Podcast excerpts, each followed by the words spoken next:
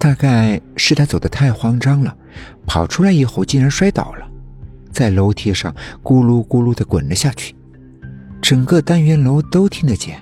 然后咚的一声巨响，应该是到了尽头吧。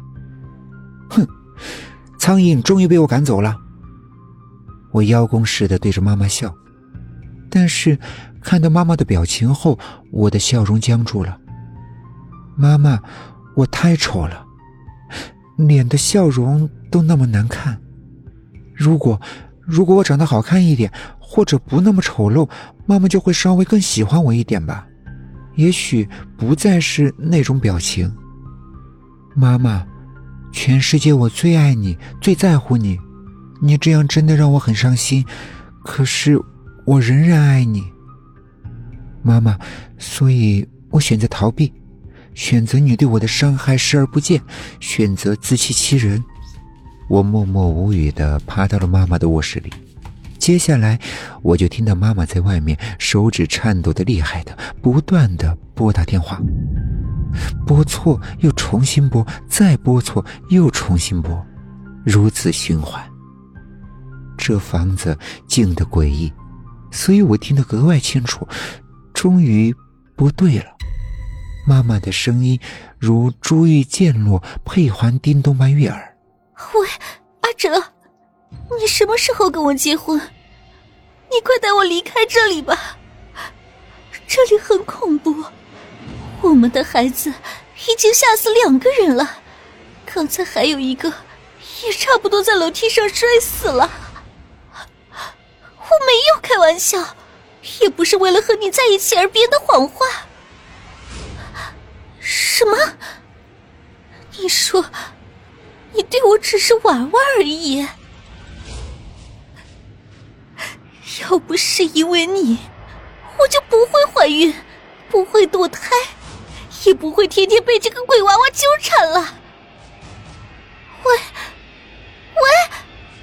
早就猜到爸爸不是真的爱妈妈，妈妈现在一定很伤心、很绝望吧？妈妈现在需要的是我的安慰。不管妈妈是否嫌弃我丑，我都要去告诉她我爱她。漆黑的夜，连瘦弱的心都被黑暗吞噬。月亮是仿佛要滴出血来的诡异的血红色，好像隐藏着什么巨大的怨气似的。在月亮的红光的照耀下，一间没有开灯的屋子里透着阴沉的寒气。一个漂亮的女人和一个还未成型的丑陋婴儿相望。那女人神色惊恐。婴儿先开口说话了：“妈妈，我爱你。”那女人全身都僵硬了一样，动弹不得。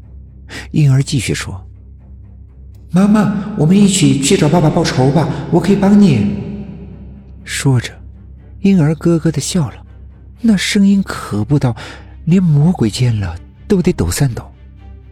你可以帮我。女人的眼神。忽然没了焦距，空洞的望着婴儿，像大城市里的那些行尸走肉一般，犹如被什么控制了。好，女人轻轻的回答道，也笑了，无声的、美丽的、兴奋的、诡异的，那大概是那个女人所能展现的最美的时候，那就是复仇。躺在豪华大床上的阿哲猛然的从噩梦中醒来，呼吸急促，回忆着刚才的噩梦，感觉到一阵恐慌。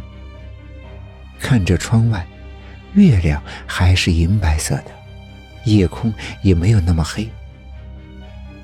我这是怎么了？半晌才平静下来的阿哲对着自己自言自语：“今天不过是和一个女人分了手，怎么吓成这样？”他不过是想留住我，才说了被堕胎的孩子会复活的这种低级的谎言。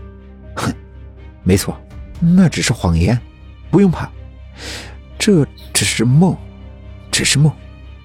他一边安慰着自己，一边躺了下来。